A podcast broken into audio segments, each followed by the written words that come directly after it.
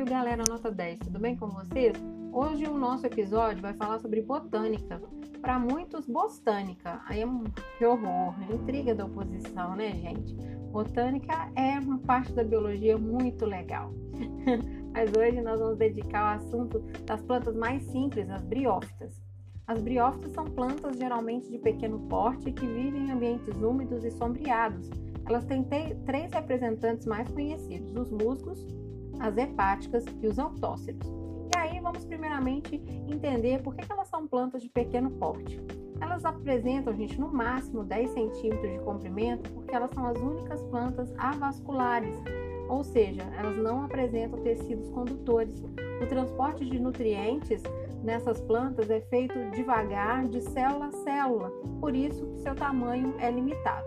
Elas vivem em ambientes úmidos, porque dependem da água para se reproduzir. É a água o veículo de transporte do gameta masculino, chamado de anterozoide, até o gameta feminino, chamado de osfera.